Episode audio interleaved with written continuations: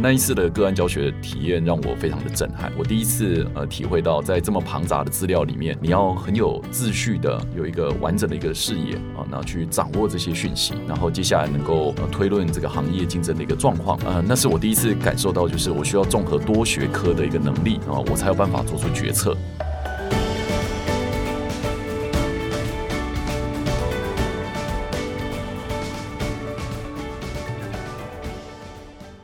大家好，欢迎来到每个礼拜五的哈佛人物面对面单元哈。那我希望你一到四呢，这个礼拜一到四都有收听我们的 podcast，你就知道说，今年呢，二零二二年是哈佛商业评论一百周年哈。你一定听到耳朵快长茧了哈。那所以从今年的一月开始呢，其实哈佛商业评论的英文版，我们收到的英文版就陆陆续续都有一些回顾哈佛商业评论这一百年的的一些文章。那么最新的最近呢，有一篇文章是前商学院的院。长他担任了十年哈佛商学院的院长，叫尼丁诺瑞亚，他就写了一篇文章，说哈佛的个案教学、个案研究到底好在哪里，到底魅力在哪里？那为什么他会写这一篇文章？是说他在担任十年院长任内呢，他拜访了无数个校友，哈，呃，几百，他是说他花了几百个小时跟很多校友沟通，那他都会问他一个问题，就是说，哎，你在我们商学院学到最多的是什么？然后是透过什么途径学到这些呢？那他说毫无。例外，每一个人都说个案教学哈是他们在学校里头学到最多的哈。那事实上，哈佛商业评论呢，这个每一期，如果你是我们的订户读者的话，就发现我们每一期都有一个个案研究哈，case study 哈。这个尼丁诺瑞啊就说，哎，这个哈佛的个案研究比哈佛商业评论还早一年哦。哈佛商业评论是一九二二年创办，那哈佛商学院的个案教学是从一九二一年就有了哈，所以比哈佛商业评论还早一年哈。总之呢，我就不 repeat，我礼拜一到礼拜四呢都。有呃分享的《哈佛商业评论》上啊，这个案教学的一些好处。那我们今天的贵宾呢，就是我们要落地嘛，哈，就谈说那个案教学在台湾的状况到底是怎么样呢？哈，那我今天呢就邀请了这个源自大学的这个教授哈，叫吴向勋老师，他是才能发展研究中心的主任哈，大家都叫他 Sonic，所以我待会就会用 Sonic 来称呼他哈。那《哈佛商业评论》在过去应该是二零二一年六月开始哈，我们就把这个《哈佛商业评论》上。短个案，我们就实际的开课。我们希望重现在台湾重现哈佛式的个案教学哈。那我们每个礼拜每个月有一个礼拜六啊啊上午跟下午各邀请一个老师来帮我们进行他们发表在哈佛商业评论上的短个案的教学哈。那等于是一个月有两个个案，那我们每三个月是一期，所以每一期的学员呢就可以接受到六个个案。那我今天邀请了 Sonic 是我们的。第一炮哦，就是我们这个开这个个案教学第一炮哈，我们叫领导者学程，而且他上课那一天呢是全线上哦，所以他是对着空气在讲话，因为学员都在线上哈。那我现在就邀请这个我们吴老师哈，Sonic 来跟听众打招呼，那介绍一下他自己来，Sonic。好，那听众朋友大家好，我是 Sonic，那我是来自原治大学，刚刚那个啊玛丽姐有介绍过我了哈啊，我现在话在管理才能发展与研究中心担任主任，那就是协助学校呢。呃，销售一些我们的呃管理训练课程啊，那当然也是做一些呃企业内部的一些培力课程。嗯嗯，那我们这个哈佛商业评论在台湾这个在也是挖掘哈这些呃很优秀的教授，而且是跨校的老师哈，他们对个案研究是有兴趣，对个案的写作是有兴趣，对个案的教学更是有热忱的哈。那 Sony 也算是其中之一了哈。那我们现在来请问呃老师，就说你为什么是什么因缘？带进你开始做个案的研究，那做个案的研究是呃困难在哪里哈？那我们先请老师先开始。好，呃，我大概在二零零八年那时候还在念博士班，台大博士班的时候，啊，那时候我开始接触到所谓个案教学。那不过呢，那时候个案教学是当学生啊，应该更准确说是当助教的一个角色。那那时候我是担任汤明哲教授，他现在已经退休了哦，那已经到长庚大学当校长啊。那那时候我在啊汤老师的课程，我是担任助教。那那时候我是第一次接触到所谓的个案教学啊。呃，我记得我那时候上的第一个个案呢，就是在谈代糖啊，就是我们在喝的那个啊无糖饮料，它通常会使用代糖嘛啊。那我在谈的是代糖战争的这样的一个个案。那那时候我第一次接触到呃个案教学啊，那一次的个案教学体验让我非常的震撼嗯呃呃，也是我后来我会对这个个案教学方法有兴趣的原因。那原因是在于，就是说我第一次呃体会到，在这么庞杂的资料里面，你要很有秩序的，那非常啊有一个完整的一个视野啊，然后去掌握这些讯息，然后接下来能够呃推论这个行业竞争的一个状况，那甚至能够提供决策的一个建议。呃，那是我第一次感受到，就是我需要综合多学科的一个能力啊，我才有办法做出决策啊。那这在我过去，因为我大学是念财务管理，嗯嗯，所以我并没有体会过像这样的一个学习的一个历程啊。那呃，一开始我是觉得很无助了，因为我根本不知道如何着手，我不知道说啊，这个那么复杂议题，原来可以这样子解释，可以这样子分析。那在那个之后的话，就是后来呃，我也担任李基恩老师的呃研究助理啊。那李基恩老师也就带着我做非常多的个案的研究跟教学的一个练习。嗯，那从一开始的话是单纯的从收集资料着手，那到后期来讲的话呢，呃呃，李吉恩老师跟汤明哲老师就让我们有机会在台大的课堂上哦去教个案。那那个呃过程呢，其实并不是非常容易的一个事情啊，因为 呃，就像我刚刚提的，刚光学习就是一个非常大的冲击了。那你上去要教的时候，呃，你以前看老师们这样很轻松来教，嗯，但你上去的时候，你才发现那个准备功夫之多啊，哦，真是很难以想象。然后你还得面对一群就是呃，你知道这个各界精英，还有无助的眼神哈，因为他不知道说老师接下来要干嘛哈，有时候你也会愣在上面嗯，呃，所以这个是我进入到这个个案教学呃的一个起点。也算是研究的一个起点了。嗯，哇，那这个 Sony 吴老师都是跟名师哎，汤明哲跟李吉人哈，趁他们还没退休前，好好的从他们身上呃学到他们的精华哈。那是事实上，这个你那时候的教的个案是不是都是台湾老师写的啊？其实不是啊，那个那时候都是哈佛的个案，嗯，就英文翻译啊，直接看英文的了，直接看原文的啊，是对。不过像汤老师人就蛮好的哈，他会呃有一个翻译的版本给学生读一下。不过大部分的。时间我们都是读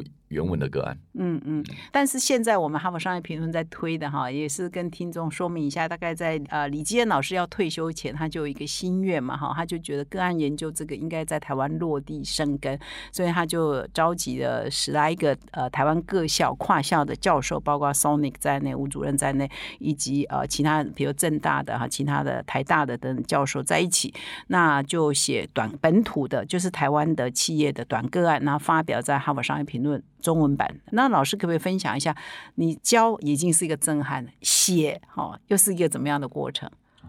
呃，写的过程里面，嗯，刚刚也回应一下刚刚呃那个玛丽姐所提的，嗯，就是李老师在退休之前哦，其实还有蛮长一段时间，我们是在写所谓的哈佛的经典长个案的形式。嗯，我稍微说明一下，那个长个案的形式，它页数比较长哈。那通常一份个案的话都是二十多页，嗯，呃，本文的话大概就已经有大概十二到十三页啊，那非常的长。那个案的内容很完整，它包含的就是行业的背景。啊，然后这个公司的一个背景，那决策团队啊，那还有一些就是啊，他们所遇到的一些困难点啊，那非常完整的一份个案啊，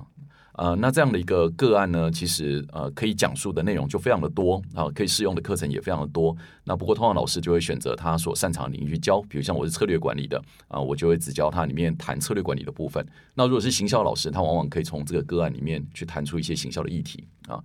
呃，那李坚老师在他退休之前的时候呢，我们其实这一批老师呢也开始在写啊啊模仿，嗯，对，模仿这种长个案的一个写法。嗯，那时候我们的产出也挺多的啊。那我们在三年内，我们也产出了呃差不多二十多个个案啊。嗯，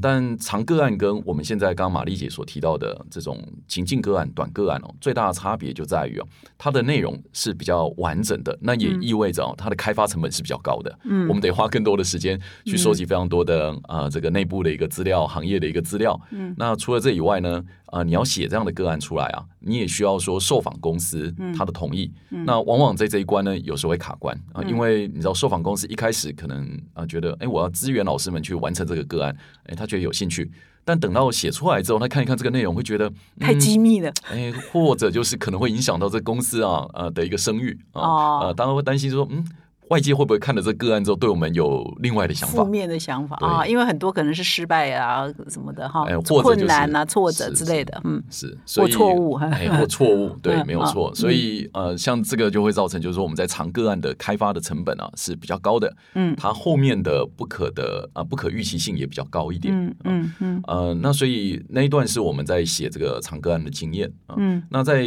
写这个短个案的话就比较不一样啊，因为它的篇幅更短啊，因为它在每一期的哈佛商业评论都有一个短个案，啊，如果读者们有兴趣的话，可以去看一下这每一期的短个案。嗯，那你就只有三到四页，所以你不可能包含大量的行业的讯息或者就是公司的背景讯息。嗯，那它推进的方式呢，都是用人的对话，在对话里面呢埋藏着决策的讯息，嗯，跟行业的一些知识啊，或者就是一些观点啊，都把涵盖在里面。那在非常短的一个篇幅里面，它的角色议题也不会太多，通常就是一两个哦，通常是只有一个了啊，我们叫做 dilemma 两难的一个议题啊，在里面而已。哦，所以呃，在开发这种短个案又跟长个案的那个方法又不太一样的。我想待会可能玛丽姐这边我们也会有更多的一个讨论。是，如果听众对这个有兴趣，可以回听我礼拜二哈。礼拜二事实上我也稍微说明一下，在哈佛为什么哈佛商业评论上会有这些短个案，就是因为哈佛大学的商学院的教授都写的长个案，比如原文的哈，英文当然是英文的二三十页为主，大部分都是这个篇幅嘛。那后来他们就想说，有现在有一本哈佛商业评论呢，我应该让我们的一般读者也可以读，你不用来读哈佛商学院嘛，对，也很少人有机会可以去读嘛，又那么贵啊，或者是你要绝对的精英你才申请得到，所以就变成说是变成短歌，他们改写哈，所以他们很多哈佛的原文的哈佛商业评论上原文的短歌案是长歌案改写过来的哈，所以呃，老师可以再讲一下，就是说，哎，那我们是不是呃，像刚刚讲这个李基恩老师跟我们的教授跟哈佛商业评论中文版的合作，就是也是产出了大概二十几篇短个案哈，在哈佛。商业评论上，那老师刚刚讲的那些长个案哈，也大概二十篇，跟李吉恩老师一起做，可以慢慢变成我们的短个案吗？跟哈佛商学院一样啊，把长个案变成短个案，这样做会不会容易一些？嗯，或许这会是比较容易一些哈，但是我们也必须呃非常坦诚的说，这中间有一些转换上的障碍。嗯，因为在长个案里面啊，它的呃写作结构是非常固定的。嗯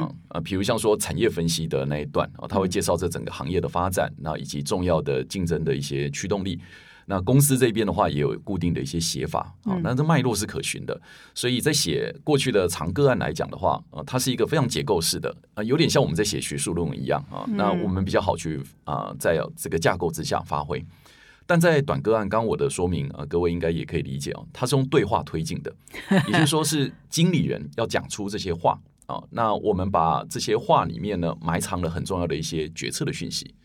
那从呃刚刚的长个案哦，它是一个比较结构式的，比较没有那么多对话的，到这种以对话为主的这个过程啊，它是需要一个转换的。嗯，我们这些老师们哦，一开始在写这个短个案的时候，最大最大的障碍就在于啊，你怎么把经理人的对话。很生动的呈现出来，嗯，这是一件很困难的事情，嗯啊呃，尤其是很多的老师们哦，他并不是真正在从呃实物现场出身的啊，或者说他当了很多顾问，但他不一定啊真的参与了这些经理人啊日常的决策讨论，所以你要理解说这些经理人他们平常是怎么谈话的。他们是怎么表达观点的？嗯，这个本来就不是很简单的事情啊。所以一开始我们在写这种对话式的个案的时候，写的都不是很顺畅。嗯，呃，我们往往都是用我们自己的口吻啊，在在呈现这些对话。嗯，那结果导致的结果就是，那个对话看起来都不像人在说话，很像一群学者在对话。那所以我们第一版通常教出来的结果呢，都是非常糟糕的，不可读了啊，就可读性非常非常的低 啊。那当然，这个就意味着，就是我们老师们就得要培养另外一个能力啊，这是过去我们比较缺少能力啊。也就是说，我们去呃理解也好，或者说真的去实地的跟这些经理人互动，那得知就是说，哎，他们在谈这个观点的时候，他们谈法是怎么谈的？嗯嗯。那呃，别人听到他这个谈法的时候，哎，他的同事们啊，或者说啊，他要负责的这个呃其他的外部的这些成员们啊，他们会怎么去思考，怎么回应啊？那这个其实对于我们接地气啊。是非常有帮助的，因为过去来讲的话，我们在写的长个案呢，其实说真的，有一大部分啊，甚至三分三分之二啊，呃，是不需要跟这些经理人直接互动的啊。哦，那现在我们就可能更需要去理解这些经理人的所思所想所言。嗯嗯，老师你要不要？因为我怕听众哈也没有上过我们个案的课哈，他们呃可能没有体验过这种课程。老师要不要举一个一些例子来让听众比较容易理解？比如说你写的所有的短个案里头，哪一个情境是两难的？然后你怎么去设计这个两难的对话？哦，好的，嗯，我就举一个，我刚好昨天上了一个个案啊，针对中国大陆学生哈，那啊做了一个线上的一个课程啊，那那时候我就写啊谈了我写的一个生态圈的一个个案。啊、那个生态圈的话，啊、在谈的是其实是小米公司了哈，但是因为我们在短个案里面，我们都会把原始的公司的名字、啊、做一些转换啊，嗯啊，我们就在谈，就是说，啊，在台湾有一家在做运动摄影机的公司，那现在受到小米公司的邀请啊，啊，参与它的生态圈，嗯，啊，那在这个过程里面呢，嗯，在负责这个运动摄影机的负责人啊，嗯他就有非常多的考量，很多内心戏啊，嗯，呃，他的考量就在于就是说，如果我加入人家的生态圈，那我过去我自己在发展的自有品牌这条路要不要继续？啊？因为加入人家生态圈之后，势必就代表我必须要配合人家的政策啊嗯，那我的资源也必须往那边倾斜，嗯。好，那个这个是主要的一个呃情境的一个描述。嗯那在这个描述里面，我们都用对话进行啊，比如像这时候对话里面，他的上司啊，他上司就会说：“哎，教人家没什么不好啊，你已经做这么久的一个呃这个生意了，你的量也没有放大，对不对？那你的啊、呃这个粉丝群好像也不是说呃非常的拥护这个产品啊。那再加上啊，我们公司本来在做的那个生意啊，本来就很适合做这种以量为主的生意，跟这种生态圈合作太棒了，马上可以放大我们的规模。好，你看这个就会有一个这样对话的一个形式呈现。嗯啊，那啊，对于经纪人来讲，他当然就会有回复，也包含他的同事哈、他的同事的话，他的研发主管啊，也会有一些观点会呈现啊。那啊，研发主管就会用对话的方式写说，呃，我觉得教人家的这个生态圈呢，就贱卖我们家的技术。嗯我们怎么可以把我们长期发展的技术，然后用这么便宜的方式，然后加入人家的生态圈，然后我们的技术价值就消失了？你看，这样都是一个对话的方式。那在传统个案里面啊，这样的对话不太会出现。嗯，但在这种情境短个案里面，它的呈现是非常的呃生动的，嗯呃，那甚至有些人会觉得哇。好像就是我的我的主管在告诉我的事情哈。假设你今天是来发展品牌的人，那这时候你发现，哎，你们家的那个某个主管啊，平常就这样子跟你讲话，就告诉你说量最重要，先赶快把呃我们的规模冲刺起来。没有规模，谈什么你的品牌经营？嗯，哎，他们就会觉得好生动啊，嗯嗯所以我想这个是情境个案蛮特别的一个地方哦，让你借由这个对话的过程里面融入到那个决策情境里面啊，在你的生活经验里，搞不好都可以对应到一些特定的角色。嗯嗯，那老师刚刚分享的这篇就是发表在《哈佛商业评论》上的哈，也是在我们的呃《哈佛商业评论》在台湾开的这个领导者学程个案教学里头，也是老师也对我们台湾的企业精英授课的个案之一了哈。那老师你现在一共发表了几篇个案了？在《哈佛商业评论》上应该是四篇了。四篇了哈，算是四篇是很多、哦，各位听众，四篇已经在我们《哈佛商业评论》的本土作者里头算是相当多的，因为很不好写嘛哈。那我再来请教老师一个问题，就是说，据你的观察，现在台湾的各个大学在刻意写个案，或者是对写个案有有热情的老师，到底是多数还是极少数？嗯，我们分成两个层次来看好了哈，就是说教个案啊，教个案，我相信在商管学院啊，老师多少都会教个案啊，只是说大家对个案的定义啊可能不太一样，或教法上的定义可能不太一样啊。呃，举个例子来讲，有些老师的话比较偏好就是啊、让学生看了一个个案，然后来报告这个个案的内容，他是用报告式的一个方式。那有些老师呢，就是像我们的授课方式是用对话式的啊，本来就是用对话引导讨论式的啊这种模式。嗯。那有些老师呢，只把个案当做是一个补充教材哦，嗯。比如像说他今天谈的单元，在管理学单元谈的是领导哦，那他可能给了一个啊，比如像说 Amazon 或者说 Netflix 的领导风格的一个个案，它当做是一个补充教材啊，所以我相信在个案的使用上面，在商管学院呢、是非常普遍的，那只是说大家使用的方法不一样，这是教的部分。但写啊啊，那就落差非常的大了、嗯，因为毕竟啊写个案它是很花时间的。嗯，那大家我想，如果您对呃台湾的学术界比较理解的话，哈，写个案啊，它就会啊占用到你其他的时间，比如像研究的时间啊。那目前来讲，很可惜的就是说，呃，单纯以个案研究啊呃这件这个项目来讲的话，并不是我们现在啊商管学院老师升等的主流啊所以大部分老师不会花那么多时间去写这种啊、研究型的个案啊，或者就是啊，把研究型的个案转成教学型的个案，这这又更少了啊。嗯研究型个案至少还有一批主流老师会在那边呃，这个支持这样的发展，但是要把这个研究型的个案转成教学型的个案，这个量是不多的。嗯嗯，但是呃，老师在从零八年开始接受这个个案的训练到现在，其实你为什么就爱上他了？我觉得就是启发吧，啊，就是因为我自己的学习的体验是很震撼的啊，在那个过程里面，呃，它启发你怎么去面对一个复杂的世界，怎么在一个呃庞杂的资料里面呃理出脉络，然后做出决策。那这个是一开始的启发。那有了这个启发之后，你后来就发现，实际上在呃你在面对真实的商业问题的时候，它是非常有帮助的。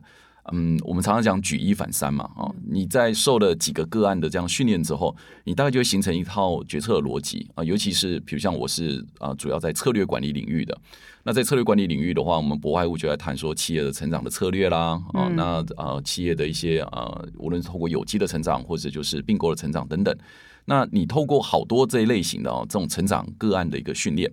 那久了之后，你就形成一套决策逻辑啊。这个决策逻辑对于你在面对现实的商业问题很有帮助。像我们老师很多会做产学合作，或者就是会当当一些企业的咨询顾问。那当你在面对这些成长议题的时候，过去个案的这些训练，它是非常的生动的，马上会进到你脑袋里面。呃，看到这个问题，你就知道，诶，我用什么样的框架或者什么样的一个方法去辨析这个问题。然后接下来我用什么样的呃方式带领讨论啊、尤其要带领这些高阶主管们讨论，这都极有帮助啊、所以我想，无论是从启发的角度来讲，或者说在实用性的角度来讲啊、对我来讲的帮助是非常大。所以这也是为什么我很乐意去推广这样的一个方法的原因。那我接下来要请教老师哈，就是说哈佛商学院这个个案教学已经一百年了哈，你你觉得为什么它历久不衰啊？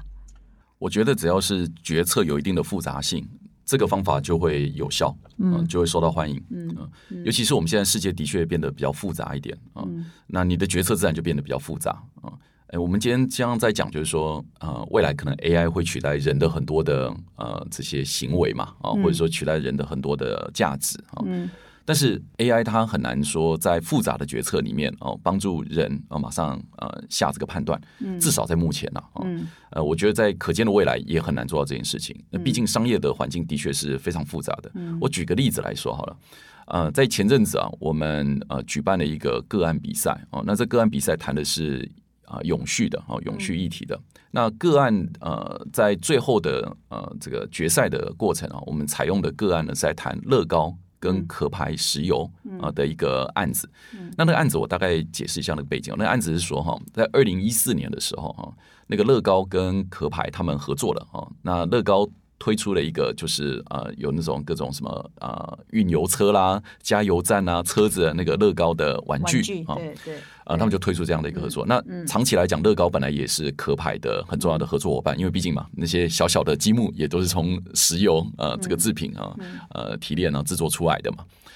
呃，但是这样的一个合作案啊、那呃引起了外界的一些讨论，为什么呢？因为绿色和平组织盯上了这个合作案啊、哦绿色和平就说，乐高你不应该做这件事情啊啊、哦因为你知道这个壳牌石油他们污染环境哦啊、那你做出这个玩具玩具，那你不就是在呃鼓励推波助澜，呃鼓励这件事情励这个污？染行业发对，然，后你你你应该去强调永续啊，哦，哦。所以就压迫呃哦。那个乐高，哦，然后告诉消费者哦，就是你看到乐高现在是跟壳牌在合作，然后呃接下来的话就很多的影片、很多的文章出现在网络上哦，都有绿色和平他们制作的哦，他们会告诉大家就是说，你看壳牌污染的环境、海洋哦、生态然哦，这严重程度这么的高，那你看乐高还继续在跟他合作啊，所以这件事情就造成乐高很大的压力。好，我们就用这样的一个个案背景，让学生讨论，如果你是乐高的话。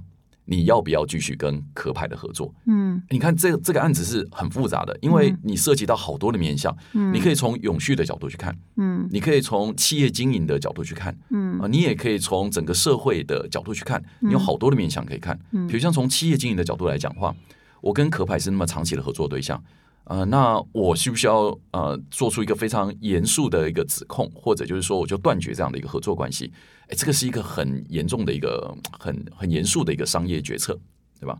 那但是你如果不去做一定的回应，那现在外界的这种批评的声浪都来了，这又影响到我的品牌声誉。所以你看，像这样的议题啊，它是一个相对复杂的一个议题，嗯牵涉到多方的利害关系人，嗯那也很难说一定有什么叫对的决策。嗯啊，那我们利用这样的个案，其实就让学生第一个就是让他知道，就是说，哦，原来我们今天在做一个这种商业决策的问题啊，牵涉的面向是非常广的哦，那利害关系也是非常多的。诶，但是我们应该是有一套解析的方法，我们应该是有一套分析的一个方法，我们把一些利害得失呃把它排序出来，然后呢，我们也可能有一个明确的决策的一些焦点哦，我们可以把它点出来。那最后的话，我们可以做出一些啊、决策判断。当然，我们都知道这个决策呢，一定是有有好有坏啊、一定会牺牲掉某些事情，但会得到某些好处。嗯那你看这样的一个呃训练，你很难说呃未来由 AI 帮你代劳，嗯这这几乎不太可能的一个事情嘛。是是，所以我相信这套方法呢，在现在这个复杂动态的一个世界里面，更更更管用。更重要，嗯，更重要。嗯所以我们需要给学生的也好，或者说我们的产业界的人士也好，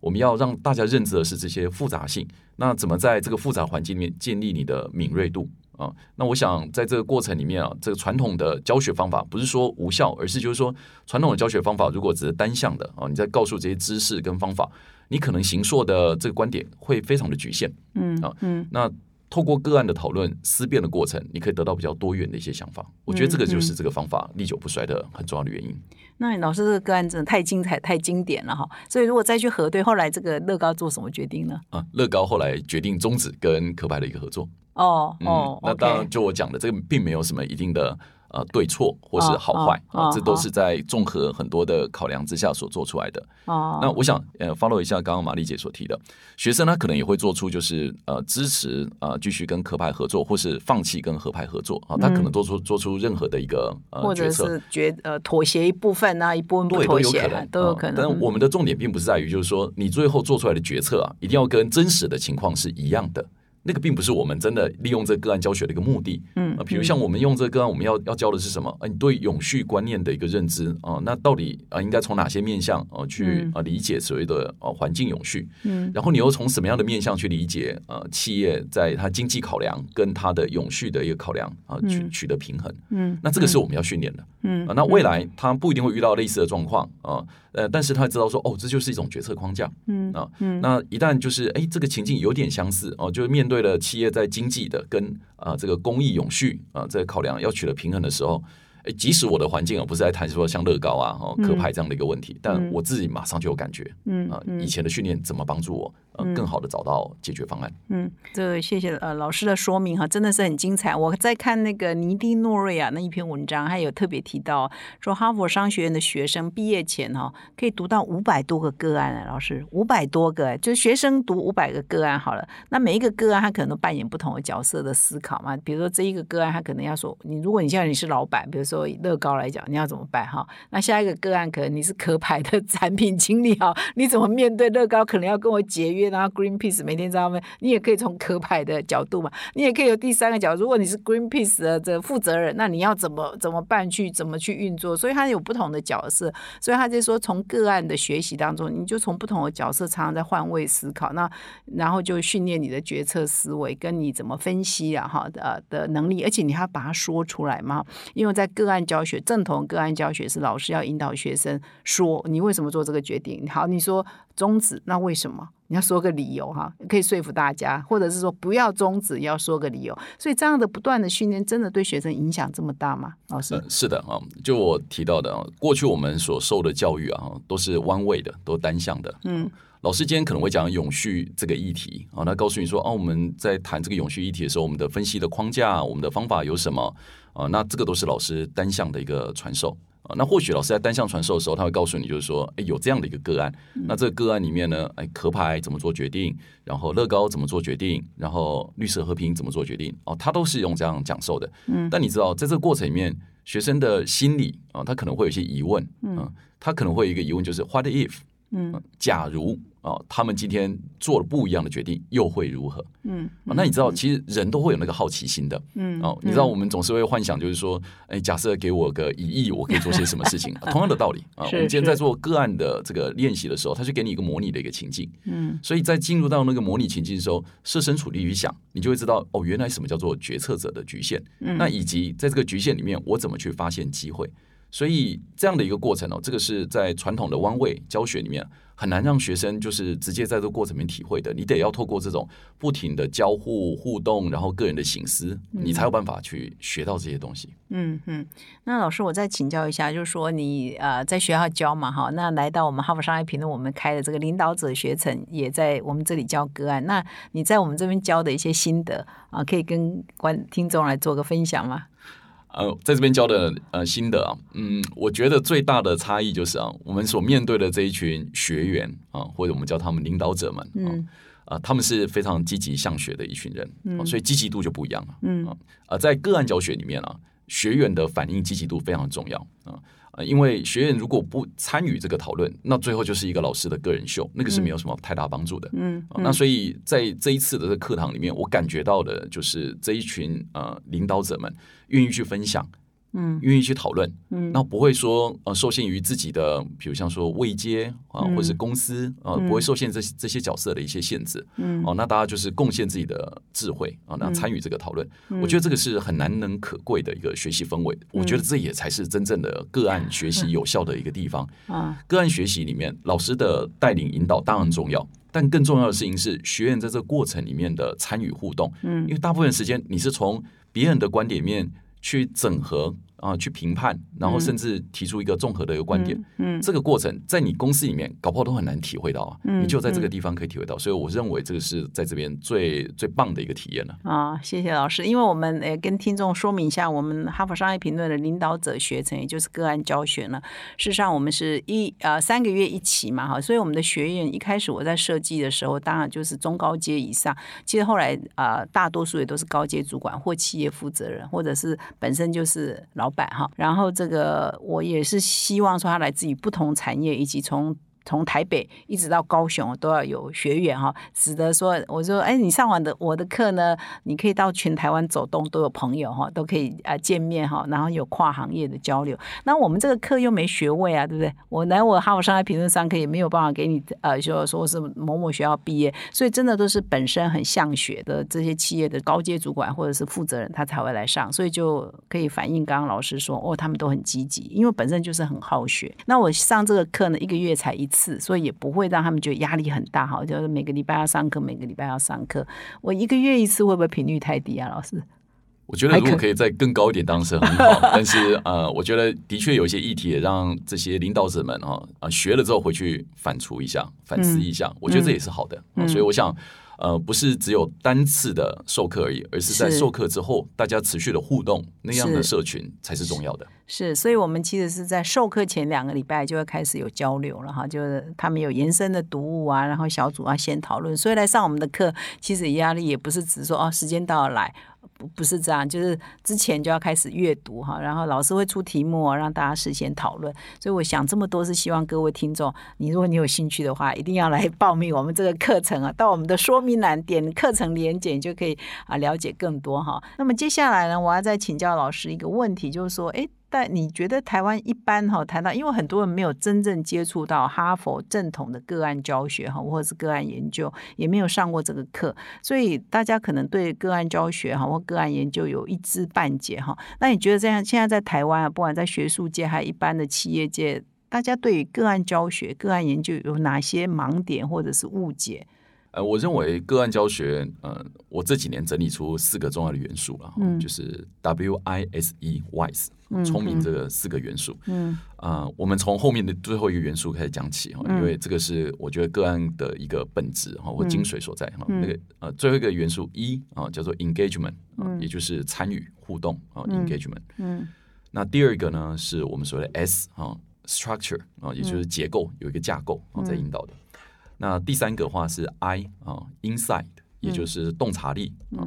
那最后一个的话是 W 啊，W 的话 wisdom 啊，就智慧啊。我认为个案讨论的话，有着很重要的四个元素。嗯，那我就谈一下那个迷思跟这个四个元素之间的关系好了哈。那首先先讲一下 engagement 啊，我觉得个案教学里面很重要的事情是互动。就刚刚讲的，它绝对不会是单向的弯位的这种讨论方式，它一定是一个双向互动的一个过程。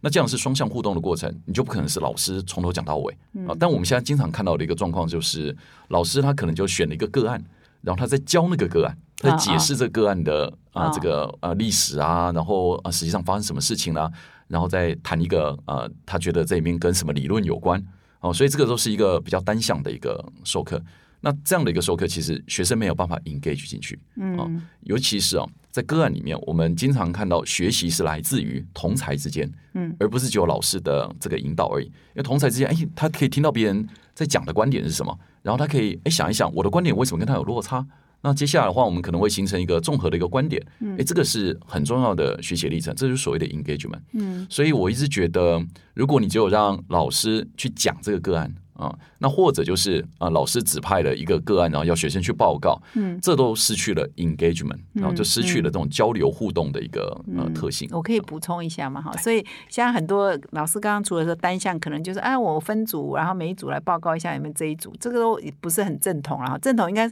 我因为我也刚好陪老师上课哈，老师在我们这边上我也上，我也有有机会很幸运的也到哈佛商学院啊、呃去上，就是真正的哈佛商学院去上过老师的课，他那个就就是不断的互动，老师就不断丢问题，然后点名。无预警的点名学生回答问题，然后老师要很仔细听哦，就是到底刚刚学生的什么呃讲了些什么，因为你要你要你还要综合嘛哈，你还要整理嘛，把很多学生的讲法再整理出一个架构出来，所以不好教哎，老师很累，要很仔细听学生说什么，所以他就是一个不断互动不断互动哈，而且老师可能面对学生不一样，可能当天的教法又不一样哈，因为或者是当天出来的那些整理的 notes 都完全不一样哈，因为它就是一个互动。啊，我是帮听众做一下学员的补充。啊，对，玛丽姐讲的是非常的重要。这个 engagement 之所以会落到像现在我们刚刚提到，就是要么就分组报告，要么就是老师从头讲到尾。最主要原因就是在于哦，呃，你要管理这整个课堂的过程哦，不容易啊、嗯因为像我们的事前准备就得非常多啊、像刚刚提到的，你今天听众不一样，你今天要带领的方式可能就不一样。呃，你的开场问题，接下来你的 follow up 的 questions，甚至说你接下来希望在哪个地方有一个断点啊、那进行分组讨论，这些都会很不一样。那再加上就是这里面会有一些随机的一个状况，比如像学员忽然间就提了一个，哎，你已经埋了一个梗，然后他已经哎先把它点出来了，那这时候可能会打乱你的一个节奏，啊，那这时候老师怎么办？哦，你可能要更快的重新整理，然后哎重新梳理，哦，那甚至哎就要赶快很快灵机应变，赶快先跳到下一个主题，然后再拉回来等等。这里面是呃涉及了非常多的课前的准备，跟在临场上的一个啊、这个应变，嗯嗯。那这个是很耗力气的，所以我也能理解，就是说很多老师会觉得个案很棒，但是他不太想要花力气的原因可能会在这里，所以我觉得这是第一个了哈，就嗯 engagement 啊、这个是经常遇到的一个状况。是那第二个呢，structure 啊，因为我们在带个案教学啊，通常个案都会有一个我们想要谈的啊议题啊，比如像说我们今天在谈并购好了啊，呃，要怎么样才能并购成功？我们可能带了一个飞利浦的一个个案啊，那我们再谈一下说飞利浦在过去几年他做的并购案为什么成功？好，我们就用这样的个案在带啊，所以他通常会指涉一个议题。那在这个带领的过程里面，老师也会建立一个架构在带领。那我们经常看到的一个迷思是这样子啊，就是老师经常会觉得，呃，就就一两个架构就可以解释这个复杂现象了。所以他要么就是套一个理论框架，要么就套一个单一的工具，然后就套用到这个个案里面，然后希望得到一个结果啊。但往往啊，学生不会太满意这样的一个状况，嗯因为决策是复杂的，嗯有时候我们发现很难说有一个单一理论可以解释一个现象，或者就是说协助你在这个现象里面找出结果，非常的困难。嗯所以你需要有多个框架啊、或者是多个不同的视角。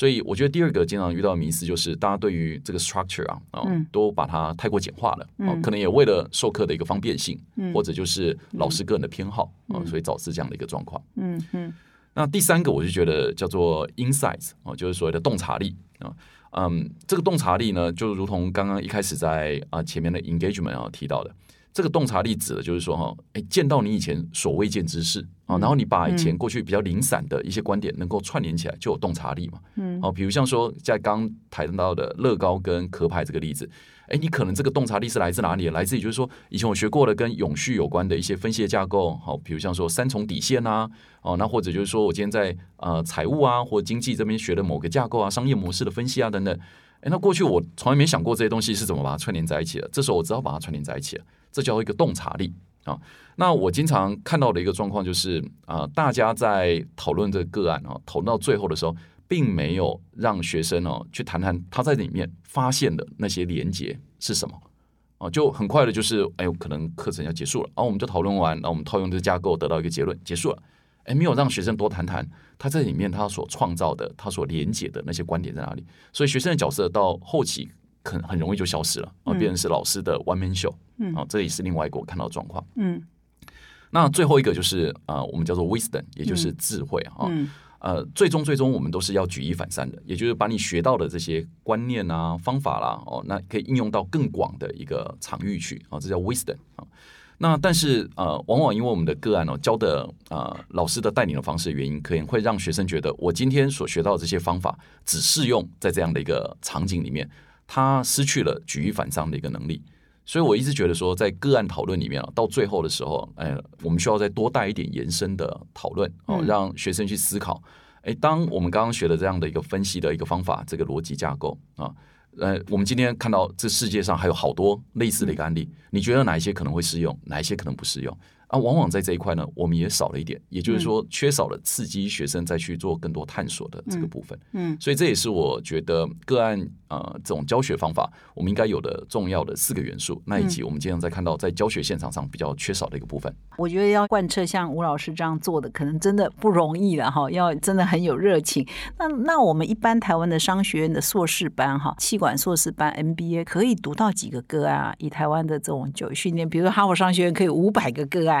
那我们五个个案，十个，哎，这个真的是有 很大的落差，这真的很大的落差。我有一门课，我是十八周里面我用到了十四个个案，OK 啊，那这学期刚结束，他用到了十四个个案，嗯，那当然有些课的话，我大概就用的比较少，我用到七个个案，嗯，那有一半的话，可能是要先讲完基础的工具、方法、理论，然后接下来我们会有七个个案的一个练习啊，嗯，所以呃，我想。老师们在使用个案的啊频率也好，或强度也好，啊落差是因人而异了哈，也因人而异啊。因为我记得我以前念正大 EMBA 也上不了几个个案啊，是的，整个两三年的过程也也那个时候还不流行吧，现在应该。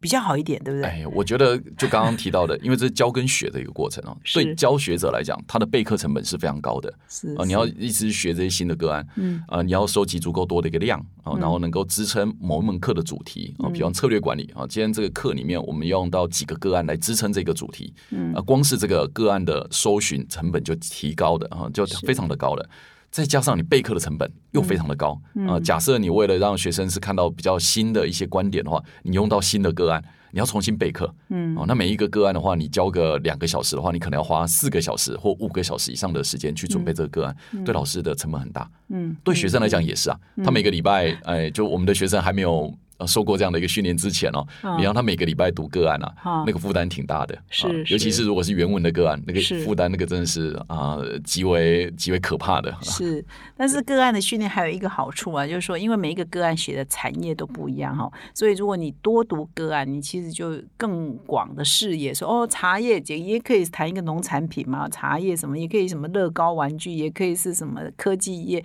啊，保险业，就各行各业都有。所以如果多读个案，对其业界的精英来讲，或对学生来讲，其实可扩展他的视野，因为终究我们只能在在一两个行业内服务嘛，所以我们需要靠这个个案来拓展我们的对其他领域的视野了哈。其实我昨天的节目，就礼拜四的节目，有有介绍一下司徒达贤老师，他以前接受我们访问的时候，他有提到说，其实他非常鼓励企业。写自己的个案啊，就是你企业，尤其是中型以上的企业，你可能部门多啊，你常常会面面临到一些抉择嘛哈。你可以把每年呃回溯一下，说啊，今年哪一个情境是非常适合写下来，然后变成教材，以后就是重要的中高阶主管一起来模拟当初嗯碰到这个问题或碰到这个坎，我们是怎么做决策的，那就变成一个公司的历史也好，或是培训很好的教材。但是这样做到底容易不容易啊，老师？呃，坦白讲，并不容易啊。我非常认同司徒老师所提的这个方法啊，我也觉得它是重要的。因为你知道，企业里面很多的决策，它是带有它的一个智慧的结晶的。无论它是成功的一个决策，或者失败的一个决策，它毕竟是一个众人之力而得出来的一个结果啊。那你有一个执行之后的一个成效，所以我本来就觉得，像这种决策啊，应该是被记录下来的。但是要把这样的一个决策记录下来，变成一个教案。那又是另外一件事情了嗯啊。尤其是在个案里面，无论是我们刚刚讲的长个案型的，或者说这种比较短篇的啊情境型的一个个案，它都并不是这么简单。呃，首先企业里面没有人才去写这样的个案，嗯啊，你要训练到说像我们这些老师们可以去写这样的个案，我想那个时间成本是划不来，你直接聘用老师可能会比较快一点。是是，所以我觉得第一个就是人才的一个限制嗯，那第二个事情啊，就是你知道在自己企业里面啊，在写这个个案啊，你会有那种啊、呃看不清楚事情的一个状况，嗯，也就是说你可能过度的放大了某些。事情，嗯那又过度的呃缩小了某些事情的影响力，为什么？因为你可能有一些政治的考量，嗯你有可能有一些团体的一些考量，嗯，所以有一些议题呢，应该要讲出来的没讲出来，避讳，哎，对，然后或者就是说你可能 对啊，会美化某些议题那就让这个个案的真实性不够高。嗯那这样不够高，它今天作为一个模拟之用的一个教材啊，它的意义就不是太大。我觉得这是第二个啊，蛮关键的议题。那第三个议题啊，就是你个案写完之后是要教的，有没有人可以去教这样的个案？那又是一个限制啊。嗯呃，你今天写完了，的确我们克服了前面的两关的这个问题了啊，有人可以写，而且也还写的还不错啊。那里面该呈现的议题、该呈现的正面跟负面的议题都有了，问题是谁来带？这又是另外一个问题啊，因为你要交给 HR 啊，那 HR 一定想哦天啊，这个叫我不要来来做这个，你要不要去找那个当事人，叫他来讲这个故事啊，或者他来带这个？但这个都不是一个最好的一个方法，所以我觉得在内部啊，哈呃，比较好的一个方式应该是说跟呃需要专精的这些个案的撰写者啊啊长期的合作，可以记录下这些议题啊，然后呢，这些个案撰写者他也可以站在一个比较中立的一个角度，呃无论是写出来的东西也好，或者说在带领讨论的过程也好，它都可以带给公司呃真正的一个刺激，而不会就是说我有好多的局限条件，这个不能写，这个不能谈，那到最后这个写出来的这个结果呢，就比较可惜了。嗯嗯，所以如果请外面的人来写的话，又怕有机密问题，对不对？哎，如果不不啊，就就是要签好一些像保密合同啊那或者就是说呃，确定说这份个案是不会向外发表的。嗯，那只是就是说，这对于老师来讲，我们总是希望我们的好作品能够 呃能够。面试这样子是的，啊，我听说啊，不知道是真的假的，就是李继恩老师抽屉里头有很多文章都没有发表，有很多个案都没有发表，是指是吗？你们都是这样吗？呃，抽屉里头都有很多不能发表的企业内的个案，是的，你也有吗？？有有有，我们也是有几个是我们最后只能写一写啊，那呃，可到那个企业去交为了这个企业而写的一个个案。啊，但是不能够转一转，然后让其他呃读者也可以分享嘛，也可以学习嘛呃。如果我们要转化的话，哦就是还要再跟呃这个呃访问被访问的公司，我们要再讨论好哦，就是哪些议题我们是可以拿到台面上讲的。所以这中间的话，就会有好几层转换的这个过程。啊呃，像我们之前跟呃研华的一个啊长期合作，研华就资助我们，可以写他们内部的个案，也可以让我们的个案可以对外发表。嗯。啊那这个就是一个啊对双方来讲 win win 的一个结果。嗯。但很多的公司就是一想到对外发表，嗯，好像有很多的负面的问题会出现啊，比如像说，因为个案多少会讲到一些这个公司比较负面的一些议题嘛，嗯。那就会担心，就是说竞争对手也好，或者就是消费者也好，会不会呃过度放大这些议题啊，对我们产生不利的一个结果。嗯。所以当他有这些负向的考量的时候，他往往就对于对外发表呢啊就比较犹豫不决。嗯嗯，理解。那时间过得很快啊，不知不觉哈、也跟老师谈了快一个小时了哈。那我最后呢，要再请教老师一个问题，就是说啊、我刚一开头有提到说啊、我们哈佛商业评论跟李基恩老师以及台湾跨校的教授们，包括呃吴老师你在内，我们有这个个案写作的合作计划嘛。那我们经过第一期、第二期，也跟各位听众报告，我们现在进入第三期哈。虽然李基恩老师已经退休了，但是我们现在把这个棒子呢要传承，也要继续推广下去哈。那这第三期我们现在一共有十四个老师哈，也是跨校老师会一起参与哈。我如果没记错是十四个哈。那所以呢，老师要不要谈一谈，就是说，哎，跟我们哈佛商业评论合作这样第一期、第二期到现在要进入第三期的整个的过程跟体会跟心得。呃，我先讲一下，我觉得最大的收获哈，呃，其实刚刚前面有提到，就最大的收获就是你可以得到非常呃快速而且直接的一些回馈，呃嗯因为学员这边的互相的分享，然后呃给予的这些观点，有时候让我也学习很多，呃嗯比如像在我原来的规划里面，呃，嗯。我期望谈哪些议题啊、那我可能都谈了，但是学员给我的更多啊、嗯。那让我去思考，就是说，哎，下一次我要在带这个议题的时候，嗯。啊、我可以怎么带？嗯嗯。所以我觉得这个是蛮好的一个回馈跟刺激了。嗯那另外一个就是，我也看到这个方法它的扩散的一个效果。嗯，呃，每次上完课之后，都会有一两家公司呃会邀请我，呃，希望就是说对于他们呃内部的员工或主管授课。嗯，我说为什么你们需要这样的一个授课？啊，因为他们说啊，我们公司里面很少有这种互动讨论的方式，嗯，那他们需要有人引导，嗯啊、了解这个方式，然后引导他们，啊，告诉他们怎么做，嗯，那否则呢，就是有很多的观点呢，就好像都是一样，就是 one way，就跟我们传统教学是一样的问题，都是 one way 的一个过程，嗯，没有很多的激荡跟讨论，嗯，那这对于后面的创新是不利的，嗯，所以我也看到说，呃，像这样的一个课程，它延伸到后面的企业内训的一个可能性，嗯啊，嗯。那当然，我觉得呃，我有一些期许啊，这个期许就是说，我们现在的这个学员的参与啊，也越来越蓬勃发展了。我们将累积了好几期下来了。嗯，那这些学员呢，他应该有很多的想法，比如说，哎、他有一些决策议题，他觉得这很适合拿来写，他不一定对这个决策议题有一个啊、解决方案，啊、也可能啊、是有有了解决方案，但不满意。那无论是哪种状况，或许他愿意贡献出来这些想法啊的这些议题，让我们也可以把它。制作成我们本土的个案，嗯，我觉得呃，过去来讲，我们在个案教学的推广比较辛苦啊，很大的原因就是我们的本土个案哦，好的本土个案的量不够多啊，那尤其是转换成这种教学型的啊本土个案不够多啊，所以它要推广起来会比较没那么顺利。那我们今天有一群非常热情的啊，愿意参与的这些学员，那我相信他们脑袋里面、生活 经验里面、工作上面有太多值得写的好个案，嗯，嗯那这个会更加接地气。呃因为我们现在台湾面对的处境啊，毕竟跟其他地方可能都略有不同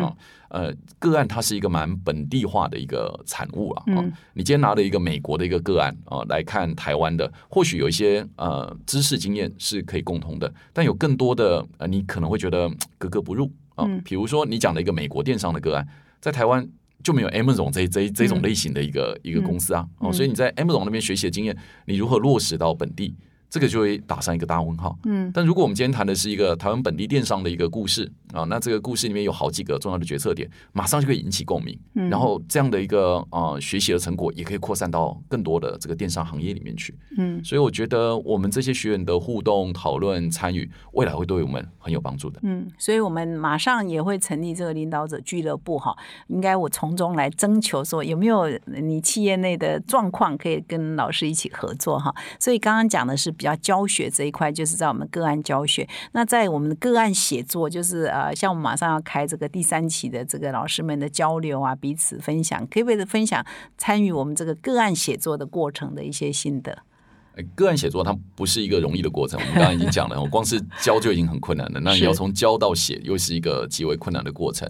那我觉得，呃，我经历过那个过程，我知道说，哦、哪一些是很痛苦的啊，啊可以让它比较容易度过的啊。那我希望就是说，把这些方法呢，透由啊、我们哈佛商业评论这样的一个平台，能够扩散出去。那我自己呢，呃，在过去的一年，也曾经跟呃某间大学有合作啊，带领他们的教师去写啊这种情境个案、短个案。嗯，那我也看到说，这些老师们在参与啊，在写作的过程里面的成长啊，那以及他们开始现在发挥他们的影响力了。所以我相信这个啊写作这个过程呢是必要的。嗯，它让老师们呢更更加了解呃所谓的实物议题到底是怎么一回事，也看到自己可以努力的一个方向。嗯嗯，所以我是希望能够持续的扩散这样的呃写作的一个模式啊，让更多老师愿意参与啊。那即使啊，这个不是说在学校 Raker 里面被视为就是呃研究型的升等，但是我相信在教学生等上面，或者说在产学生等上面，呃，这样的一个写作，这样的一个创作是非常有帮助的。嗯，我想对台湾的企业啊，或者是人才的培育啊这一块，应该是个案研究跟个案教学，绝对是可以在未来应该是好好的发展，应该是对台湾不管是企业的人才，或者是整个学术的成长，都是会有很有帮助的哈。那因为我们哈佛商业评论也是，我们现在也是把跨校的老师集合在一起哈，就是说像吴老师是来来自源自，我们也有台大，也有政大，有不同学校的老师，我们一起都是这群老师都是对个案写作、个案研究、个案教学是很有热情的哈。可能各自在自己的学校，哎，有一点孤单哈，这可能只有没没多少个，可是我们集合在一起，全台湾的老师集合在一起，哎，大家至少有一股相濡以沫嘛哈，啊，都是这么辛苦的事，我们大家一起做嘛哈，就觉得没有那么苦，而且就是哎，我把我的点子丢出来，其他人也会给我意见哈，大家可以彼此这个交流哈，也是让大家觉得有个伴哈，所以我们就哈佛商业评论就扮演这个搭平台的角色了哈。所以现在我们个案的写作呢，已经进入了第三期哈，第三期的老师已经集合好了，有十四位老师哈，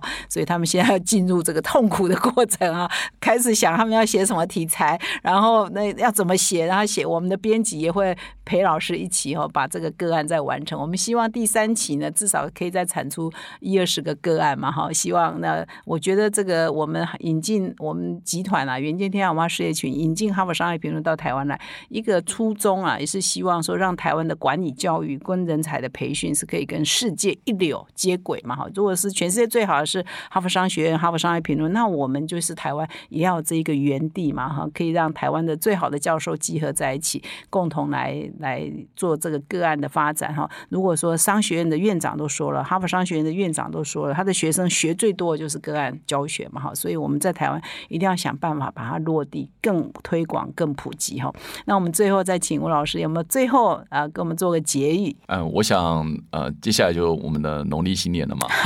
那我想呃，在未来一年呢，对于台湾来讲的话是蛮大的挑战啊。我们面对的情势是越来越复杂啊，看起来应该是不会越来越简单。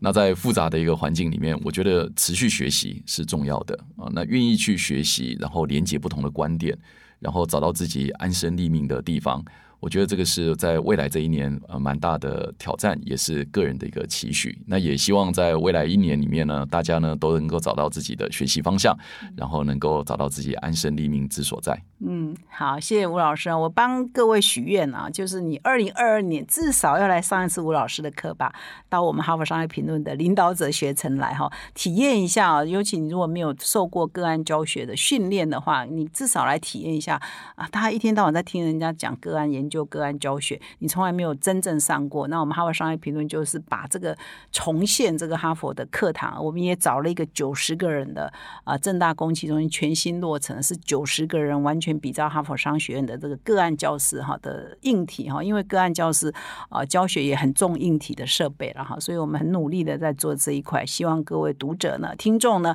可以来捧个场哈，至少给你自己一个学习的机会。那我们再一次谢谢吴老师来到我们这今天的节。节目现场也预祝各位听众啊新年快乐哈！谢谢谢谢马丽姐，谢谢谢谢吴老师，谢谢。